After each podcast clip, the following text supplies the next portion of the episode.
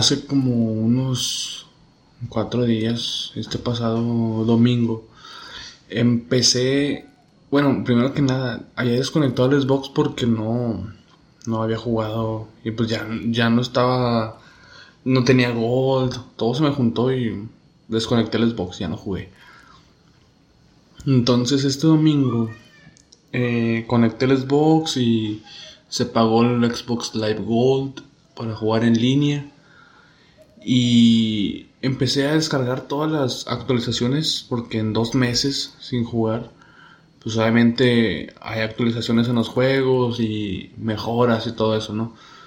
Entonces, este domingo, este pasado domingo, domingo 6 de octubre me parece, este, volví a jugar Fortnite, volví a jugar ese juego que me la pasaba, pues en los directos, tú me veías en los directos y me la pasaba jugando Fortnite, pero me di cuenta de algo, güey, bajé mi nivel bien cabrón.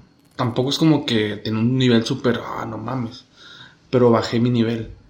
Entonces, ya no construyo igual, ya no, ya no tengo esas, esas mismas skills que tenía este antes y volví a jugar volví a jugar y y me sentí bien me sentí cómodo. Y mucha gente me preguntó de que al decir mucha gente me refiero no sé güey cinco seis o siete personas de que cuándo vas a volver a hacer directos de que este que te falta o cómo has estado y todo eso no pero no sé, no me siento todavía, digamos, al 100% para empezar otra vez a hacer directos. Y, y no sé, digo, eh, quizá en enero me anime otra vez a, hacer directos. Pero no sé si tú te acuerdas, Iván, que había directos en los que entraba gente, gente que a lo mejor era nueva en el canal y entraba tirando hate, machín. No sé si, te tocó tú como espectador ver algún a alguien tirando hate en uno de mis directos. ¿No recuerdas a uno? No recuerdo. Yo recuerdo a dos, güey. Que un vato entró y no, este. ¿Y por qué no juegas, no sé qué, una modalidad? Y yo le contesté, vi el comentario en el directo y le comenté, eh, comenté que me acuerdo que dije, no, este, porque no, no me gusta, no me acuerdo qué modalidad era, pero yo critiqué esa modalidad porque no me gustaba a mí y se me hacía muy, que tenía fallos. Entonces, el vato me dice, pues qué bueno, porque eres súper malo y la chingada. Y de que, ah, cabrón, o sea, no sé si lo dijo jugando o no sé si lo dijo de madreada acá para encajar en el, en el chat. No sé cómo, con qué afán lo hizo pero sí me saqué de onda. Tampoco me molesté. Yo me acuerdo que me lo tomé así como que una risa sarcástica y es como que, ah, chinga tu madre, y ya.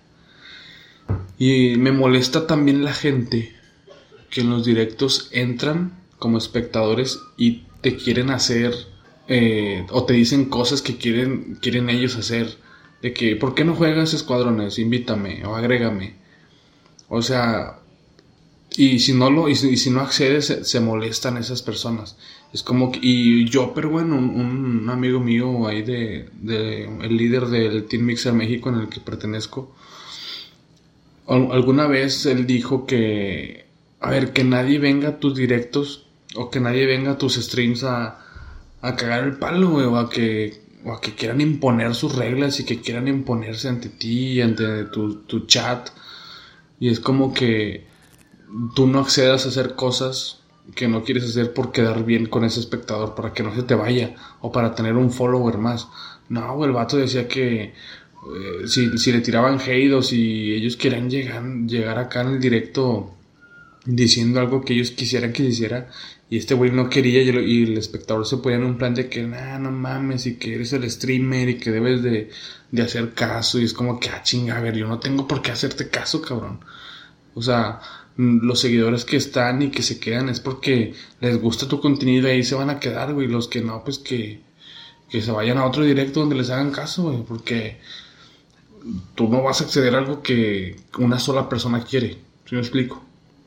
Entonces a mí me molesta esa gente que nada más entra a tus directos a cagar el palo, güey, no me gusta. Prefiero batearlos y que ellos mismos se salgan, güey, yo sin tener que decirles que se salgan de mi directo. No sé a ti qué tipo de situaciones has pasado que te molestan de la gente. Digo, yo te puse ese ejemplo. Y tengo muchos más, güey. Pero también quiero escuchar qué, qué piensas. Es, en tu caso es gente que cree que por ser un espectador ya tiene el poder de decidir qué es lo que tienes que hacer tú. Porque si, para ellos si no lo haces, estás rechazando a tus seguidores, Exacto. entre comillas, Sí, sí, sí. y piensan que te va a ir mal. Pero es un simple... Uno más, uno menos, lo típico, ¿no? Pero es interesante... O sea, cómo ellos creen tener poder. O sea, cómo creen que tú les vas a hacer caso realmente. O sea, ¿por qué se sienten con tanto poder de decir qué es lo que tú debes de hacer y qué no? Yo siento que porque a uno lo ven que es nuevo, güey. O uno dice, ah, no tiene más de mil seguidores, güey. Va a hacer lo que yo le diga. Porque no va a querer perder un seguidor. Yo siento que va por ahí la onda, güey. O no sé si tengan la costumbre de hacer eso siempre en otros directos y que en otros directos sí les hagan caso. Y eso de cierta forma los empodera. O ellos eso es lo que piensan tal vez. Y creen que con cualquiera van a hacer eso. La verdad, yo, hay, hay, hay streamers tan grandes, o medianones, por así decirlo, que ni siquiera voltean a ver el chat. O sea, se la pasan jugando sin voltear a ver a la gente que está escribiendo. Pero a, esa, a ese grado o a esa altura es porque ya es un negocio para ellos. Ya hay un contrato de por medio, ya les vale madre si escriben algo bien o mal. Pero a lo mejor que uno va empezando, o que ya tiene ratito, pero está en proceso de crecimiento, a lo mejor sí le tomas importancia a los comentarios, pienso yo. Pero también yo en, en mi estadía en Mixer y haciendo directos aprendí a ignorar mensajes, aprendí a no contestarles a todos, güey. O a los que yo crea que no, que no hay, no hay nada que contestar a, a ciertos comentarios. Negativos me refiero. Sí, o sea, ¿por qué hacerle caso a comentarios negativos? Que regularmente, o sea, obviamente que si eres muy malo, va a predominar los, los comentarios negativos. Pero si eres bueno, si te llegan 10 comentarios positivos y uno negativo, Exacto, no sí, sí, sí, sí, sí. Pero, para a ti qué te ha pa- o qué has vivido tú con, con algún tipo de personas o, o qué, qué te molesta de la gente en redes o en tu trabajo o en lo que estuviste como estudiante o lo que has visto en la calle, no sé. Hablando en redes, algo que me molesta es cómo la gente se deja llevar por ciertas cosas en que ve, o sea, cosas concretas.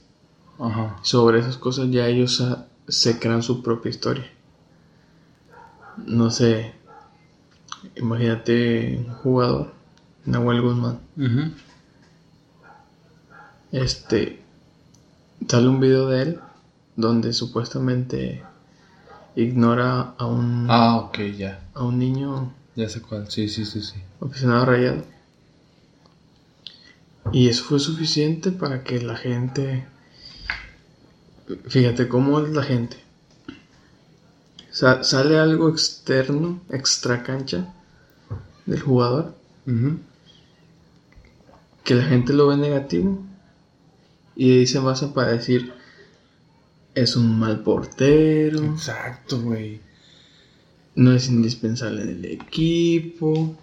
O sea, Sí, todo sí, ese sí. tipo de comentarios que no tienen nada que ver con lo que pasó. Sin embargo, la gente se gancha de eso para tirarle a esa persona. Y sin nada que ver con lo futbolístico. O sea, totalmente distinto.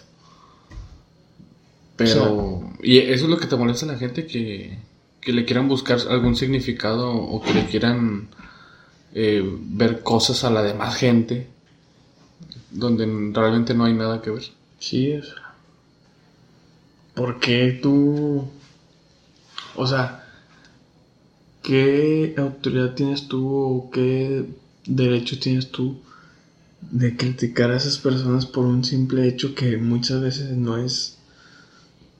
No es verdad. Sí.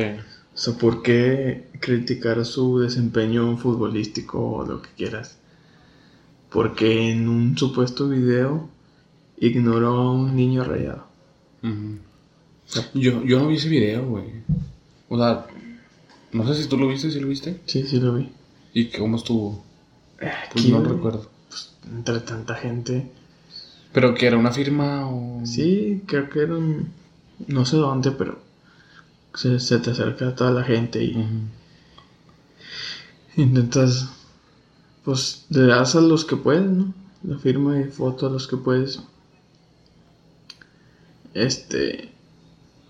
Pero sí, o sea, como la gente, después de que pasa algo, empiezan a tirar su hate Sí. en todos los aspectos, futbolístico, personal, que es una mala persona y todo eso. Entonces, O por ejemplo, el caso de...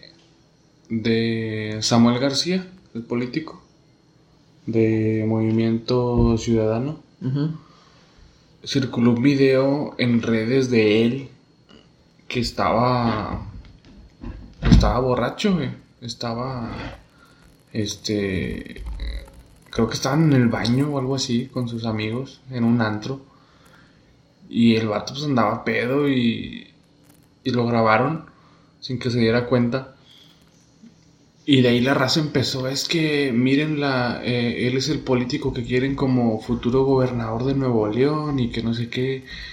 Y, y ok, quizás sea una, una figura pública y un servidor público, pero a ver, en ese momento no estaba en funciones de, no estaba, no estaba de traje, no estaba eh, detrás de un escritorio, estaba en un fin de semana con sus amigos, este, en, un, en un lugar, en un antro, para pasarla bien, etcétera.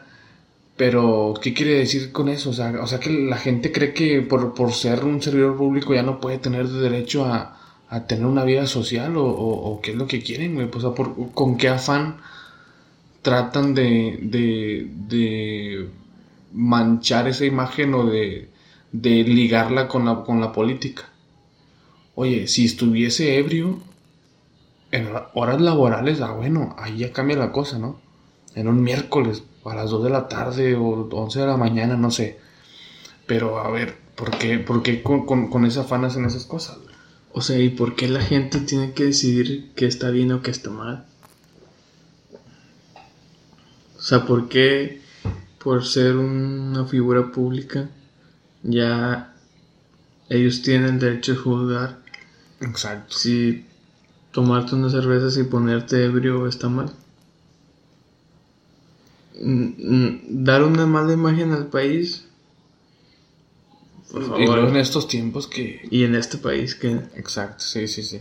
De modo que nadie tome cerveza aquí en este país. Pero no sé qué, no sé qué pensará esa gente, o no sé qué, cuál sea su objetivo al, al crear tanto conflicto. O a veces, a veces ni es conflicto, a veces ellos creen que crear conflicto, pero uno lo ve de una manera como que es estúpido, es absurdo que, que, que- esa gente trate de, de, de cambiar la mente de alguien hacia algo negativo. Como por ejemplo eso, güey. De que mírenlo, mírenlo, está ebrio. Sí, güey, ¿eso qué, güey? O sea, no, no sé si sea gente que, que sea fanática a un partido y quieran chingar al otro partido a través de, ese, de esa oportunidad como quizá esa persona, esas personas lo ven. De que esa es una oportunidad para chingar a alguien de, de otro partido, por así decirlo. Y lo, y lo más gracioso, güey, es que esa gente piensa que realmente sus comentarios van a tener un peso sobre la persona. O sea, Bueno, eso yo creo que sí, güey. Porque mucha gente que se Sí, güey, deja... o sea, ¿a poco tú crees que por en este caso Samuel García ver comentarios en su contra de por qué se puso pedo. Que es que va a dejar de tomar. Ah, ok, te refieres al- al- al- a, la... O sea, en los videos que sube se toma, toma chéves. Ya, ya entendí, ya, ya. Yo pensé que te refieres a la gente. Que se, que, que se deja influenciar por eso. O sea, Ya, la gente De cree la que- víctima, por así decirlo. La ¿Te gente cree que sus comentarios van a hacer Ya, ya, ya cambiar entendí, a ya la entendí, persona. ya entendí, sí. Pero a mí me gusta mucho, no me acuerdo cómo es del todo la frase que dice Poncho de Nigris, pero él, algo más o menos va así de que rodéate o codéate, algo así, con gente que te sume a, a- a ti, a tu vida, que aporte algo a ti positivo y alejar a las personas que te restan, entonces o te dividen. Esa frase me gusta mucho, güey, porque yo tenía conocidos, no, no puedo decir amigos porque nunca los consideré amigos, pero eran conocidos que, que ese era su día a día, güey, chingar a, través de redes o inclusive también en, persona. Que, que siempre era de que nada les caía bien, güey, todo era negativo y, y querían, este, digamos, ¿cómo se les dice, güey? Eh, evidenciar la- lo que hace alguien más y lo plasma algo negativo. Entonces, hubo un tiempo de, de- de mi etapa, de, de mi juventud, digo todavía, pero digamos de hace unos tres años para acá, me empecé a cuestionar todo y dije, ¿por qué tengo que tener eso- estas amistades? ¿Por qué tengo que juntarme con ellos o dialogar con ellos cuando realmente no me gusta su forma de pensar y, y es por eso que esos cuestionamientos me llevaron a alejarme de esas personas. Entonces, veo las cosas de, de una perspectiva diferente. Y quizá también aprendí a ignorar muchas cosas. Y regresando a lo de los directos, güey, ahí aprendí mucho, güey. En cómo tratar a la gente, güey, cómo tratar al espectador. Porque muchos te tiran hate machine. Por Instagram también me han tirado hate. No mucho, pero sí cuatro o cinco personas. Y es de que, o sea, ¿para qué tenerlas ahí, pues?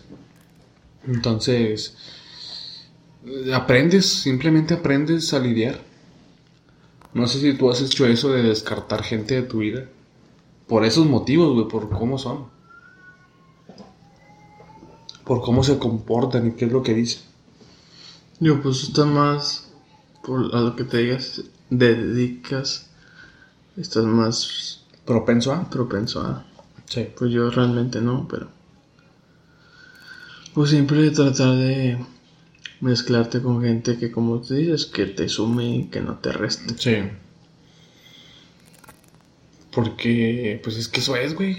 O sea, si tú quieres crecer como persona, si quieres crecer como. como. lo que sea, lo, o lo que tú quieras, pues tienes que buscar nuevas amistades que vayan ligadas a lo que tú quieres, güey.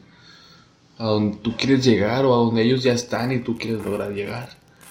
Entonces, pues sí, te digo, esa es, esa es la, la, la idea, es el motivo. Pero eh, este, este Jopper, el, el líder del Team Mixer México, ese vato es un líder nato, güey.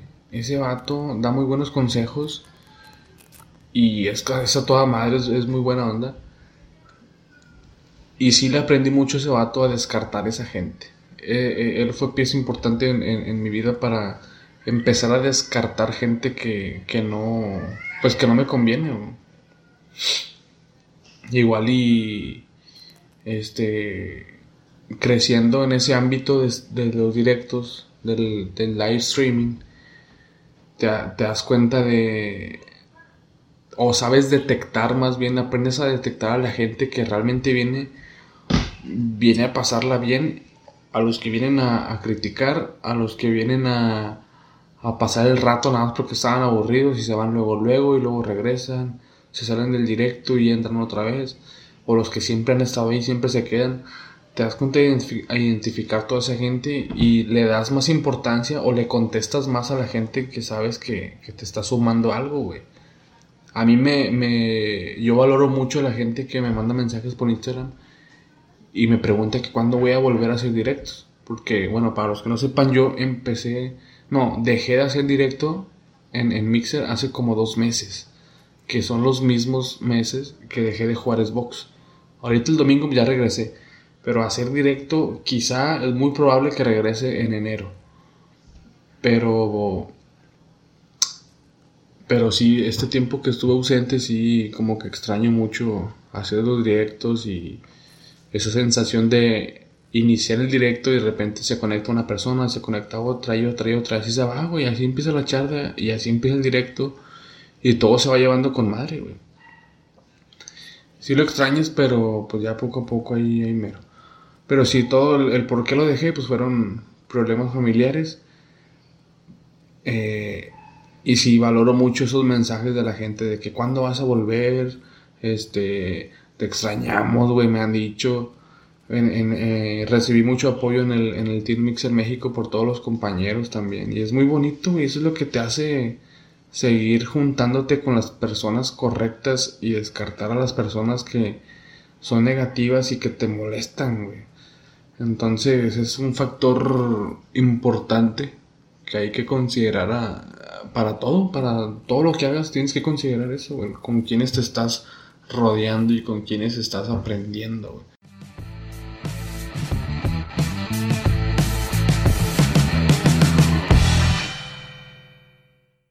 ¿Cómo fue tu infancia?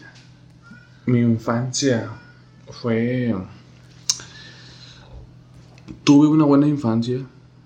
Eh, siento que la disfruté mucho.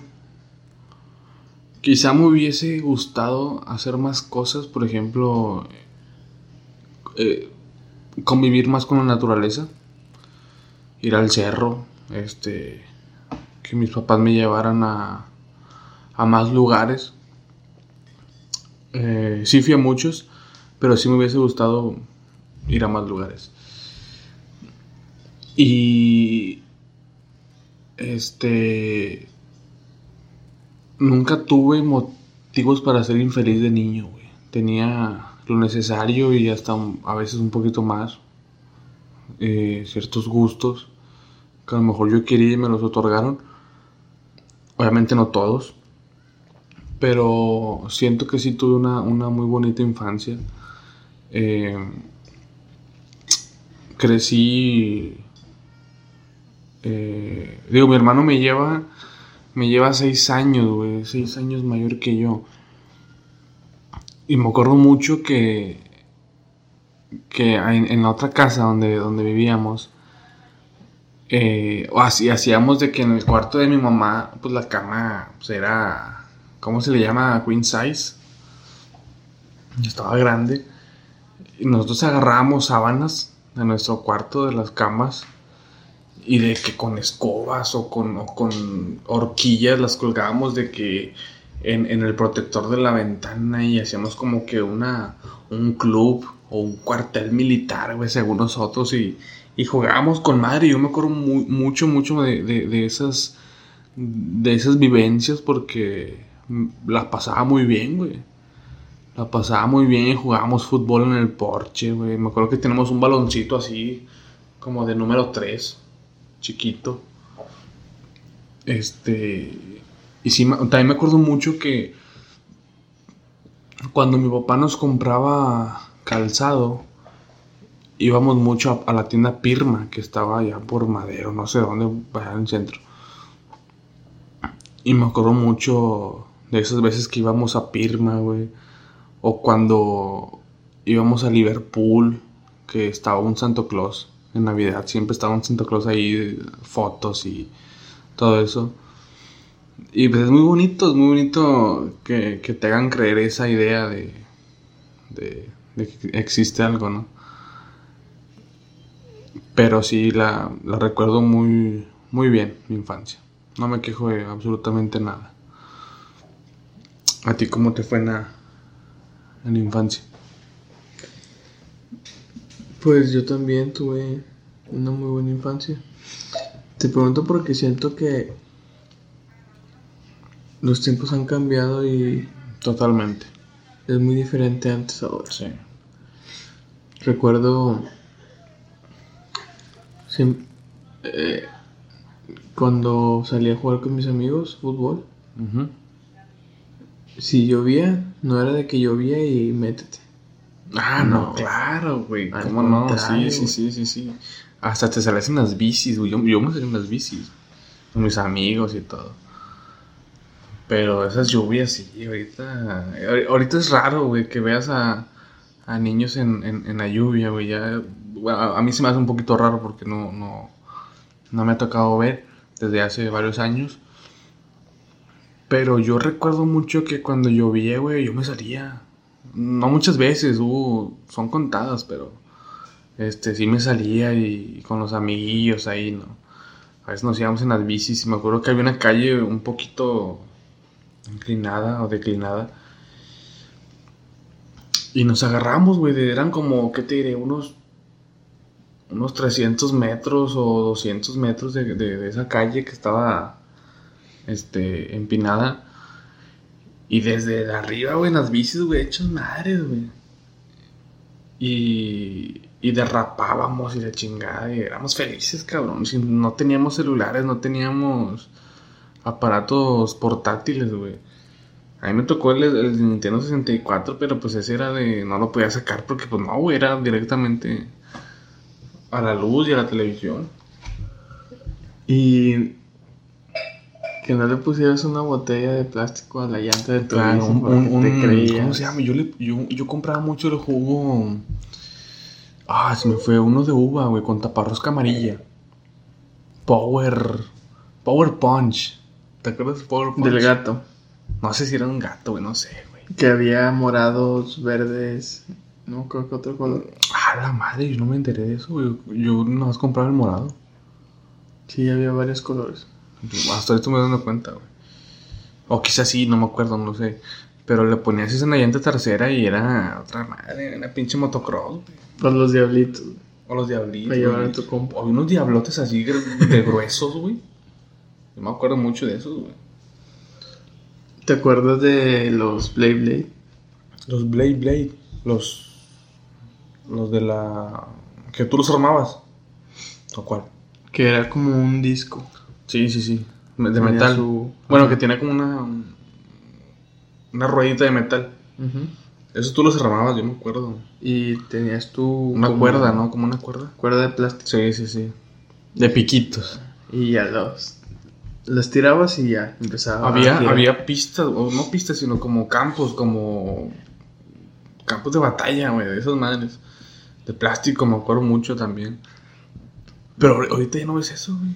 Yo con mis amigos usamos la tapa de un bote de basura. Grande. Ah, sí, güey.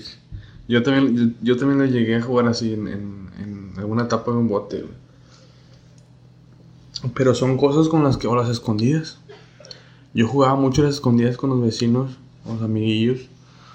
Muchos nos trepábamos a los árboles, güey. Éramos unos changos. Nos, nos trepamos a los árboles, otros en los techos, güey. Y, y a toda madre, güey. O me acuerdo mucho, esto sí me acuerdo muy bien que el papá un amigo tenía un, un camión de tres y media y tenía, tenía una caja.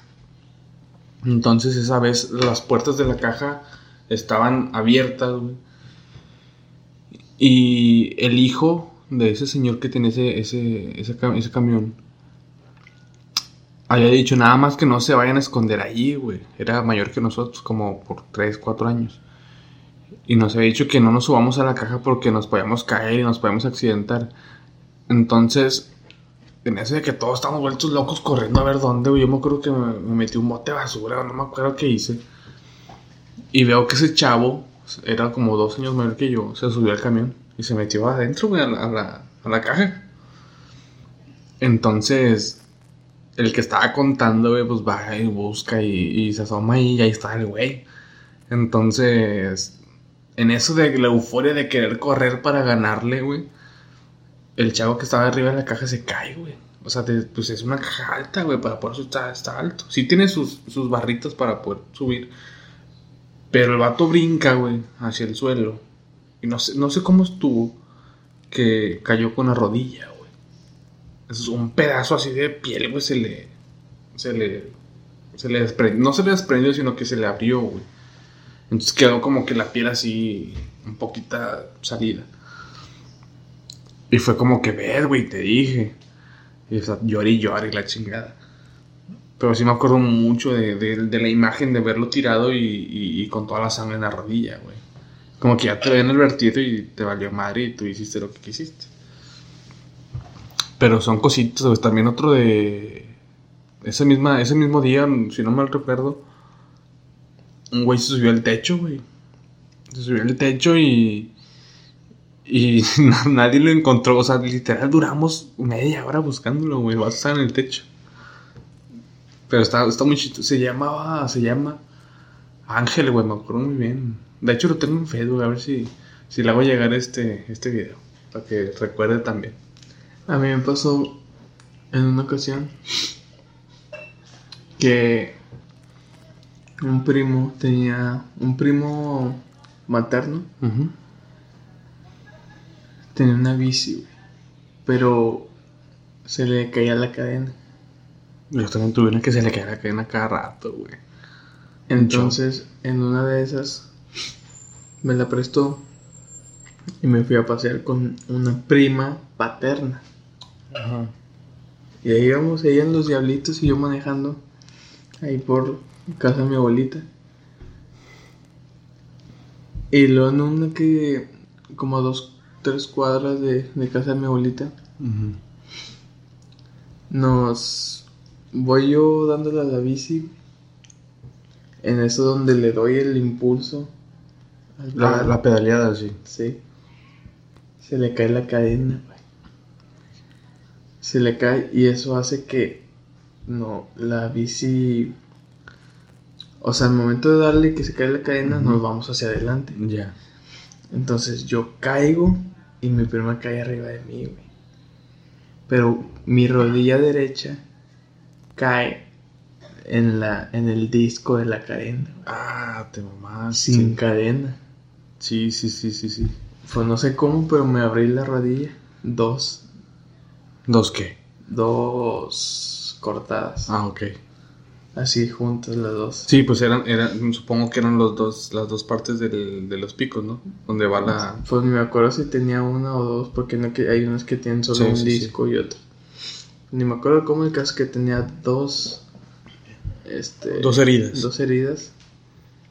Sí, me, me acuerdo yo que volteo y digo, digo a mi prima, oh, me mira, me abrí. Se me, iba- se me veía blanco. güey.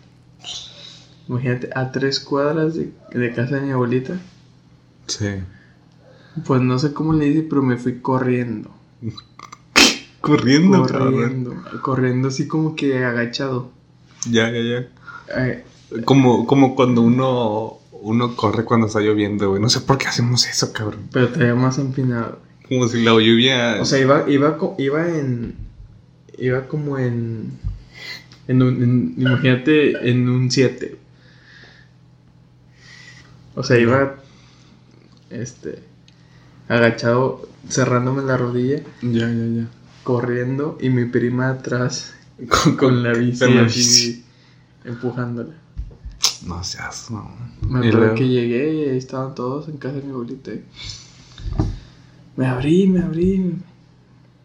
De volar me ven y ah, de volar me subieron a un, a, a un carro y me llevaron a, a que me suturaran. Sí. Y aquí tengo todavía las cicatrices, pero que pues te hacen recordar los... Uy, hab- hab- no fue un buen dijiste- momento, pero... Dijiste cicatriz y me, me acabas de, de hacer recordar esta anécdota que siempre le he contado porque me da mucha risa, güey. Esta anécdota, güey. Ahorita, ahorita mencioné a un tal Ángel, güey. Que vivía en, la- en- en la colonia donde vivíamos antes, mi familia y yo, en Casablanca, San Nicolás. Y yo tengo una cicatriz por aquí, como una rajada. Igual a ver si la subo a redes para que la vean bien. Ya no se nota mucho, pero sí, sí se ve. Esa cicatriz, güey, me atropellaron, güey. Me atropellaron. Pero me atropelló una bicicleta, güey. yo siempre que digo, no, yo a mí me atropellaron. Y yo sí fui víctima de un, de un atropellamiento. Entonces, pero ya les digo que es una bici y se cagan de risa, güey. Pero yo estaba niño, güey, no sé cuántos años tenía, siete, seis, no sé. Pero resulta que yo estaba en medio de la calle, güey, viendo para el lado izquierdo. Y del lado derecho venía una bici, güey, y era Ángel, mi vecino. Entonces, él venía, ven- venía viendo para atrás, dando hacia adelante. Y yo estaba adelante, frente a él, pero viendo hacia el lado opuesto, güey. Entonces, ni él se dio cuenta, ni yo me di cuenta. Al momento que yo volteo hacia el lado donde estaba él, la bici ya venía aquí, güey. Ya venía aquí. ¿Y cómo me hizo esta rajada? Fue con un alambre del freno, güey. Como que estaba salido. Y, yo veo la bici y trato de pararla, pero pues venía a una velocidad. No sé si, si- no sé si decir considerable, pero a ver, para un niño, pues es un poco rápido, ¿no? Y me, ras- me rasgó aquí todo esto, ese alambre. Yo sangrando así de chingada. Y llegué a la casa y mi mamá toda asustada. Pero pero no pasó nada, fue muy, fue muy superficial la herida. O sea, no, el, alambre no me perforó ni nada, simplemente fue una rasgadita. Pero se, se veía aparatosa porque fue casi en la yugular, o sea, fue abajito del cuello. Hicieron una rajada como de unos 3 centímetros, 4 centímetros. O estaba un poquito grandecita. Pero te digo, ahorita ya no se me nota tanto, pero pero sí, güey, muchas muchas cosas de la infancia que que antes antes los niños éramos de hule, güey. Antes cuántas cosas no nos no nos pasó que nos caíamos y la chingada no nos pasaba nada. Y y por ejemplo, también este José, nuestro nuestro amigo José, lo atropelló un carro, como estuvo de que iba en los patines y no supo frenar y se estampó hasta el- con el copiloto y llegó hasta, hasta, hasta- se metió por la ventana y le chingada. Güey, yo también hablando de heridas, accidentes pendejos. Tengo me una- encanta, me encanta esa frase de accidentes pendejos. Tengo una cicatriz en mi ojo derecho. Ah, ok, ya, ya, ya, ya. Sí. Eso me lo hice cuando tenía aproximadamente tres años. Ujú. Fue un día que nos quedamos todos a dormir en casa de mi abuelita.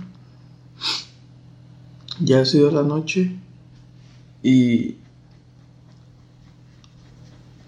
pues como éramos muchos, pues atender, en- atender en la sala, ¿no? Ahí para que todos tuvieran lugar. Y me acuerdo que, porque me acuerdo, güey, aún cuando tenía tres años, Sí. Que mi mamá me está cambiando, me está poniendo una pijama en la sala. Entonces me pone la parte del short y entonces no recuerdo por qué, pero ella se para Sí. de donde estaba conmigo y va al cuarto. No me acuerdo qué. Mi abuelita tenía un librero ahí, en un mueble. Entonces mi mamá se para y yo agarro la parte de, de la camisa de la pijama y me la pongo. Pero na- me la pongo y nada más me tapo la... Me la pongo y me tapo la cara. O sea, no me la puse bien. Me tapo la cara y empiezo a caminar. Mm, madre, güey.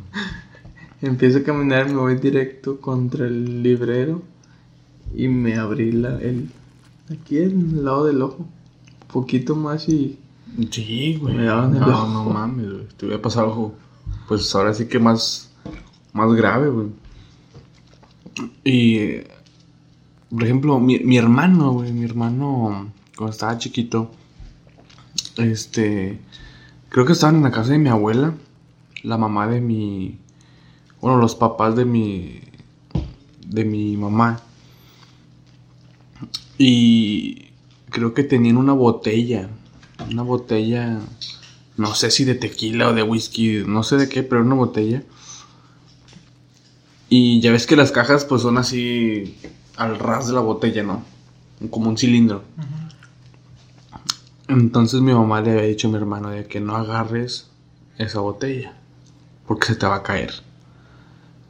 Y es como si nunca le hubiera dicho nada. Agarró la botella, pero la agarró de una forma como apretándola, sin agarrarla de la tapa de abajo, para que no se resbalara. Entonces la agarra y pues la botella se fue hacia abajo, güey. Se abrió la tapita de abajo, el cartoncito. Y pues valió madre la pinche botella, güey. Y era una botella importante porque era para una boda, güey. Era para algo, era para algo chingón, güey. Y valió madre la pinche botella, güey. Entonces, de niño, pues sí, a veces te dicen algo y te sale por el otro oído y, y lo haces, lo terminas haciendo. Pero son de esas cosas con las que uno se queda. Cosas que te, que te pasaron en tu niñez, chuscas. Algunos otros experimentan pues, cosas negativas o muy fuertes. Pero bueno, le, damos más, más importancia, recordamos esas cosas, las graciosas que nos, que nos pasaron. Me acuerdo mucho que, no sé, no sé si piensas igual que yo en ese aspecto, que es lo siguiente, que a veces recordamos cosas de niños, cuando éramos niños, y, te las imaginas un poco exageradas, pero realmente no eran como te las imaginaste. A lo que voy es esto. Yo tenía una bici roja, güey, que era como tipo BMX. Entonces, esa bicicleta me gustaba mucho, güey, y yo la pinté de color dorado, güey, un aerosol que tenía mi papá la pinté toda de dorado. Toda, toda, toda, toda. Nada más le dejé las llantas como eran. Entonces pusimos unos blocks ahí en la calle. Y pusimos una tabla, güey, que era simulando una rampa. Entonces agarramos un chingo de vuelo, güey, en nuestras bicis. Y así como tipo Nitro Circus, güey. Uno tras otro, güey, por la rampa. Entonces me acuerdo que el primer salto va un, un, amigo. Se llama, se llama Fer, me acuerdo. Va y pa, con madre lo clava. Otro, va. Iba yo, güey. Yo sentía que volaba pinches cuatro metros, güey. O sea, de niño sientes como que vas muy arriba, güey. O al menos así lo recordaba o lo recuerdo. De que iba muy arriba, güey. Casi tocando los árboles, güey. Pero realmente, pues, te elevabas un metro, güey. O sea, realmente no, era, gran cosa. Pero sí estaba muy chido que... Me acuerdo mucho también con ese amigo Fer él tiene una bici también. Y en toda la cuadra, de polo a polo, de esquina a esquina, íbamos bien recio, güey. Y había una parte donde estaban construyendo una casa o le estaban agregando algo a la casa y había tierra, un una montañita de tierra en la banqueta. Y pues había, había así mucha, mucha tierrita derramada. Y por ahí, güey, yo con la bici que yo tenía frenaba con el pedal hacia atrás. No sé si frenabas, o sea, no tenía en, el volante. Frenabas hacia atrás con los pedales y derrapabas, güey. Yo me acuerdo que derrapaba y aventaba la bici acá, bien pinche motocross. Fue, haciendo eso me acordaba una película de motocross de unos hermanos, pero no me acuerdo cómo se llamaba la película. Lo voy a investigar, no me acuerdo. Pero sí, güey, yo me sentía acá un pinche motocross.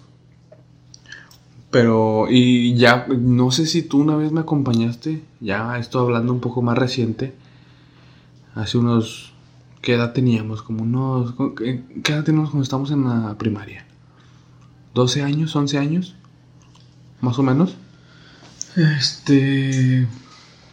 Sí, aproximadamente 11 años. Digamos a los... A los dos, a los... Entre 12 y 11 años. Que, que íbamos a las rampas. Ah, de la colonia donde vivo actualmente. Hay unas rampas y, y nos íbamos en las bicis, buenos patines y la chingada. Y estaba chido porque hay, una rampa mediana, una grande y otra que es mediana también, pero tiene escaleras y no sé qué. Y me acuerdo que subíamos la rampa grande con la bici, güey. Y en una de esas, yo subí la bici y dije, no, pues ahora tengo que bajarla. Y yo nunca la había bajado. Y, y un amigo me dijo, es que tienes que primero la llanta de adelante, inclinarla hacia abajo y aventarte y ya la de atrás hace lo mismo y ya nada más te equilibras. Entonces, según yo, hice, hice todo lo que él me dijo, güey. Pero así como levanté la llanta de adelante y la dejé caer, pues desde arriba me fui para abajo, güey. Pegué Un costalazo que, ay, me dolió un chingo, güey, porque era puro cemento. Pero me acuerdo muy bien de esa, güey, cuando José se bajó de la rampa mediana con los patines, güey. que se fue de costalazo también, güey. Y todo eso, tú te lo quedas y los recuerdas, es como que te da un poco de melancolía también. Cuando íbamos al arroyo. Cuando íbamos al arroyo a pescar, que eran langostinos. ¿No te tocó ir a pescar langostinos? Que teníamos las, las botellas de bicola, que las abríamos de un costado y metíamos langostinos. Estaba muy chida, güey, pero... O armábamos como. Un, un club, ¿te acuerdas de Ah, que había un sillón y una sábana y no sé qué había? Pero son cosas que, ay, güey, ahorita ya no las ves. Y, está, y no las ves por una cosa, la inseguridad. Que antes quizá éramos un poco más libres en hacer todo eso porque no había tanta inseguridad como la hay ahorita.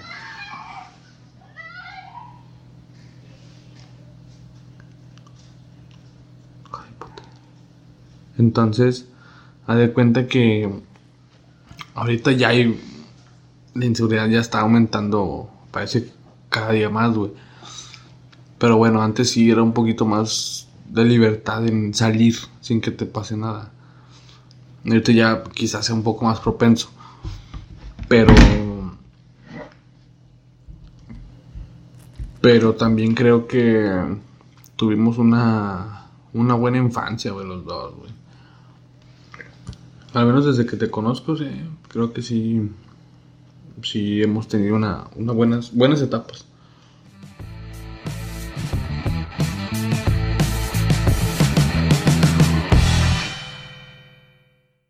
Hace como tres días. Intenté, no sé por qué, llegar tarde al jale. Bueno, no llegar tarde, sino. no- ¿Faltar? No. No. No llegar tarde, sino que no llegar temprano. Ok. O sea, mi turno inicia a las 7, pero hay que estar ahí a las 6.50. Sí, sí, sí. Entonces intenté llegar A las tarde, 6:50. por así decirlo. O sea, llegar a Ok. las 7 o Ya, ya, ya, 7, 5, 7, Ya. 10, no sé. ¿Cómo? Pues me arreglaba más despacio, me metí a bañar un poco más tarde, salí de mi casa más tarde. ¿Cuál fue el resultado final? Espera, pero ¿con qué intención? Con eso de llegar tarde, Nada más. nada más. Ok. ¿Cuál fue el resultado? Que llegué más temprano de lo normal. Chinga. ¿Por qué? Porque el transporte pasó más rápido Ajá. de lo normal. O sea, Ajá, llegué ahí al ya, lugar ya. y ya venía. y todavía ubicados ahí pasando el centro de Opaca Sí. hasta llegar a la Miguel Alemán. Ya. Bueno, sale la Miguel Alemán y se va por abajo del puente y Ujú. ponerse a la Abu Dhabi Sí, para, para retornar. y se va hasta por el parque parque industrial Ajá. y se vuelve a retornar y ya entra para por donde yo trabajo. Ya. Pero en ese punto, después al parque industrial, ahí el semáforo cambia muy rápido y se hace duras ahí unos un buen rato. Sí. Bueno, pues todavía no se, no se salió, no salió de Miguel Alemán. Antes de salir de Miguel Alemán tomó un atajo. Ok. O sea, todavía hizo menos Ya, tiempo. ya, ya. Terminé llegando. Todo se, todo se acomodó para que no llegaras tarde, güey. Ajá. No sé, tú. Digo, eso nomás era. Nada más me dije. Mira. hoy quiero llegar tarde. Mi... Pero regularmente yo siempre Sí, de... calculo muy, calculo muy bien los tiempos. Ujú. O sea, siempre yo digo, tengo tanto tiempo para comer, tengo tanto tiempo para bañarme. Te organizas y todo eso. Tengo tanto tiempo de al salir de bañarme. Ujú. Si antes de, de salirme de la casa quiero unos 10, 15 minutos para estar sentado Sí, o sí, acostado en el celular antes de salir. O sea, todo eso lo calculo y regularmente siempre llego a tiempo. Y es- eso está muy bien porque eso te va generando una costumbre, güey. Te va generando una costumbre de organizarte, de programar tus tiempos, de salir a tiempo. Este. Pasa mucho que la gente sale y hay un tráfico, güey. Bueno, mucha otra gente se toma su tiempo, sale antes y llega acorde a como debe llegar, a sus, a sus destinos. Pero la puntualidad siempre va a ser un factor digamos, muy importante en un empleo, en la escuela. Yo tengo la malísima suerte que cuando me ha tocado irme a la facultad en camión, siempre llego a la parada del camión y va pasando. Y no lo alcanzo. A t- 30 metros de que yo llegue a la parada del camión. Y es como que no mames, ahí va el camión, cabrón. ¿Tú eres de los que les corre o no? No, le corro, me vale más. no, o sea, depende. Es que cuando digo, es que de plano no tengo que llegar tarde porque tengo que dar clase. Y si voy tarde y va al cañón, si le corro, güey. O en algún trabajo que, que he tenido y que me ha tocado irme en, cam- en camión, si le corro porque, güey, pierdes la asistencia y te pueden regresar. Y si te regresan, pierdes un día. Y todo eso, ¿no? Y si pierdes un día te suspenden aparte. Entonces, sí, hay, hay casos, hay excepciones en las que sí le he corrido, güey. Pero pues regularmente no, no le corro, me espero al siguiente transporte. Pero eso sí, ah, una cosa, mi mamá siempre llegaba temprano a sus trabajos. Ha tenido trabajos muy importantes, muy, muy importantes, y siempre ha llegado temprano. Siempre ella me inculcó esa, bueno, nos inculcó a mi hermano y a mí tener esa costumbre de llegar temprano a, las citas, a, a nuestras obligaciones en el trabajo, en la escuela, etcétera. Este, porque eso habla muy bien de uno, güey, también. Y, y pues sí, digo, más, más que nada eso, de, que das un- una buena impresión a, a, las personas, a la gente, o, o con quien te vayas a ver también. Por ejemplo, hace poco me tocó llevar a mamá a comprar un producto que, que buscó por Facebook con una señora. Y por decir una hora, a las tres y media teníamos que estar en un centro comercial para ver a la señora y que se haga el intercambio, ¿no? En eso llegamos a las 3.26 y la señora ya estaba ahí, güey. Entonces hicimos lo que teníamos que hacer y ya nos fuimos. Fue muy fácil, fue muy sencillo, fue muy rápido y todo a, a toda madre porque ambas personas se comprometieron a llegar temprano. En cambio, si tú vas a una cita o pon- poniendo el mismo caso de un intercambio, si vas a un lugar a comprar algo y la otra persona todavía no llega, no sabes si irte, si quedarte más tiempo, y si le marcas y no te contesta, o, o espérame tantito, ya voy aquí a dos estaciones del metro. Y si no es verdad, y si viene a seis estaciones del metro, todas esas cosas, güey, entonces crea un conflicto y, te disgustas y es como que ya te quieres ir. Pero qué mejor que ser puntuales tanto tú como la otra persona de llegar a, a cierta hora en un punto y hacer todo rápido y fácil, güey. Que a toda madre. Pero pues no, no siempre tenemos la costumbre de llegar temprano a, a nuestros destinos. Digo, a mí me pasa en la escuela que llego tarde, güey. Igual no hay tanto, tanto problema.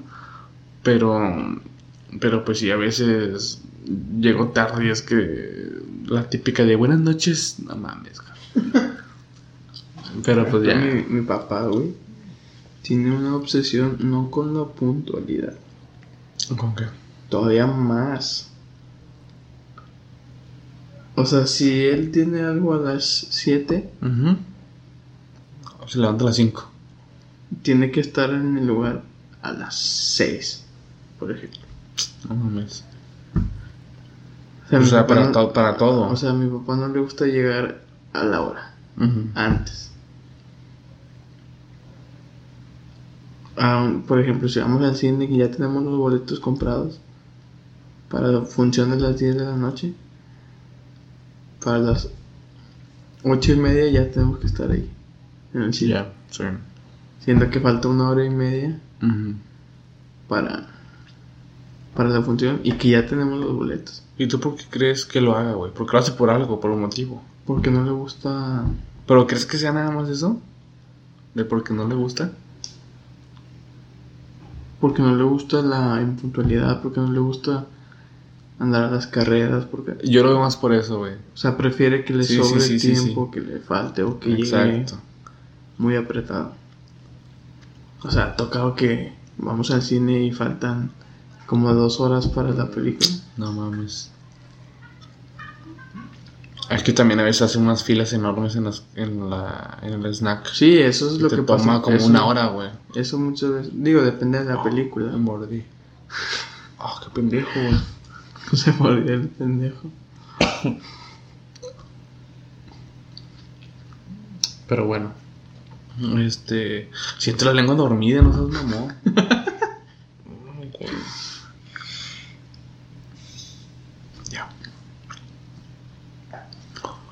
Pero, por ejemplo.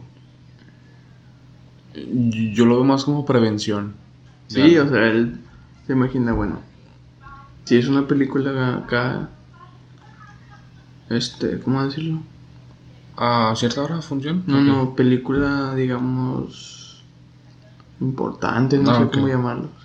Que sabes que va a haber mucha gente, Un estreno, por ejemplo. pues si se toma así, o sea, dice, bueno, pues ya tenemos los boletos, pero las filas de la dulcería va a estar grande. Y así en cualquier lugar, Es lo en, mismo- las, en las fiestas, güey.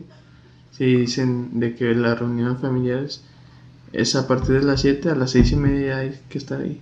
Siendo que sabes Sí, que sí, la sí, gente llega después de las 7. Pero sí, sí. Es lo mismo, bueno, eso yo lo, yo lo aplico cuando voy al estadio.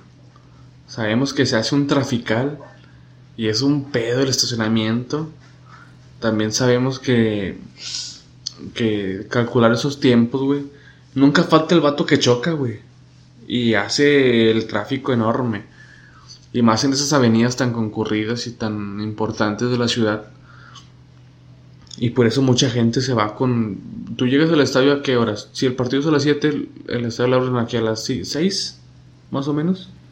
Si el partido es a las 7, Ajá. lo abren como desde las 4.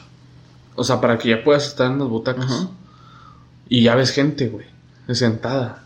Ya ves Bueno, gente mi esperando. papá hoy, este, hoy en día ya no va al estadio. Ajá. Hace años. Pero cuando iba, sí era de Cuando los que- iba, el juego empezaba a las 7 y mi papá a las 5 ya estaba en el estadio. 5. Y no le importaba que estuviera El dos horas sol, ahí, el el- sol. Sí, sí, sí. Pero ya estaba ahí. Tengo mi tío que va a los dos estadios. En el de Rayados que ya tiene. El abono. Que es. O sea que el asiento ya es exclusivo. Ah, ok. Pues llega, él llega faltando 5 minutos. O ya ha iniciado el juego. Porque ya sabe que ahí lo va a tener seguro. No tienes que andar lle- Sí, sí, buscando lugares. Pero sí, te digo, la puntualidad es algo que, que siempre te va a dar ese plus en los trabajos también, güey. Si ven gente que llega tarde, pues los corren a la chingada, porque hay una lista de espera. Gente que quiere entrar al jale. Más en las empresas importantes. Ahora, si estás en una empresa importante, digamos Cemex, FEMSA, eh, este, Pemex, pues hay gente que quiere entrar ahí, güey. Hay gente que está dispuesta a darlo todo. Y si tú no valoras ese trabajo y si llegas tarde y te vale madre y si faltas, pues obviamente te van a chispar. Y mucha gente por eso se hace puntual. Porque no quiere perder ese jale. O en la, o en la escuela tenemos un ultimátum de faltas o de retardos. O que dos retardos es una falta, equivale a una falta.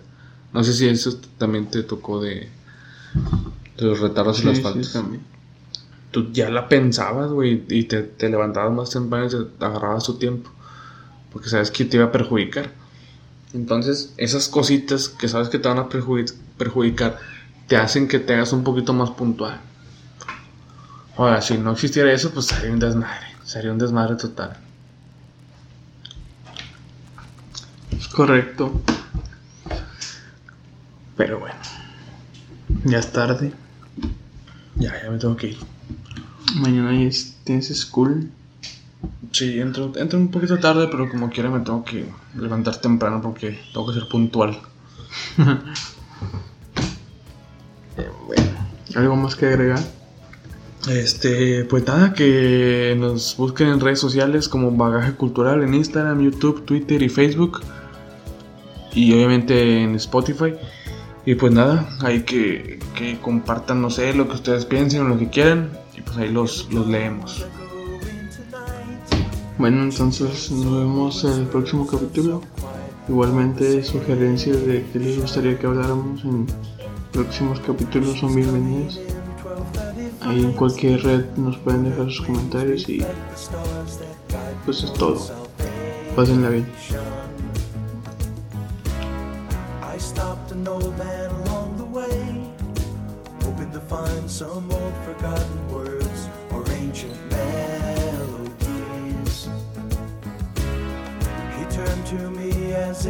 say, Hurry, boy, it's waiting there.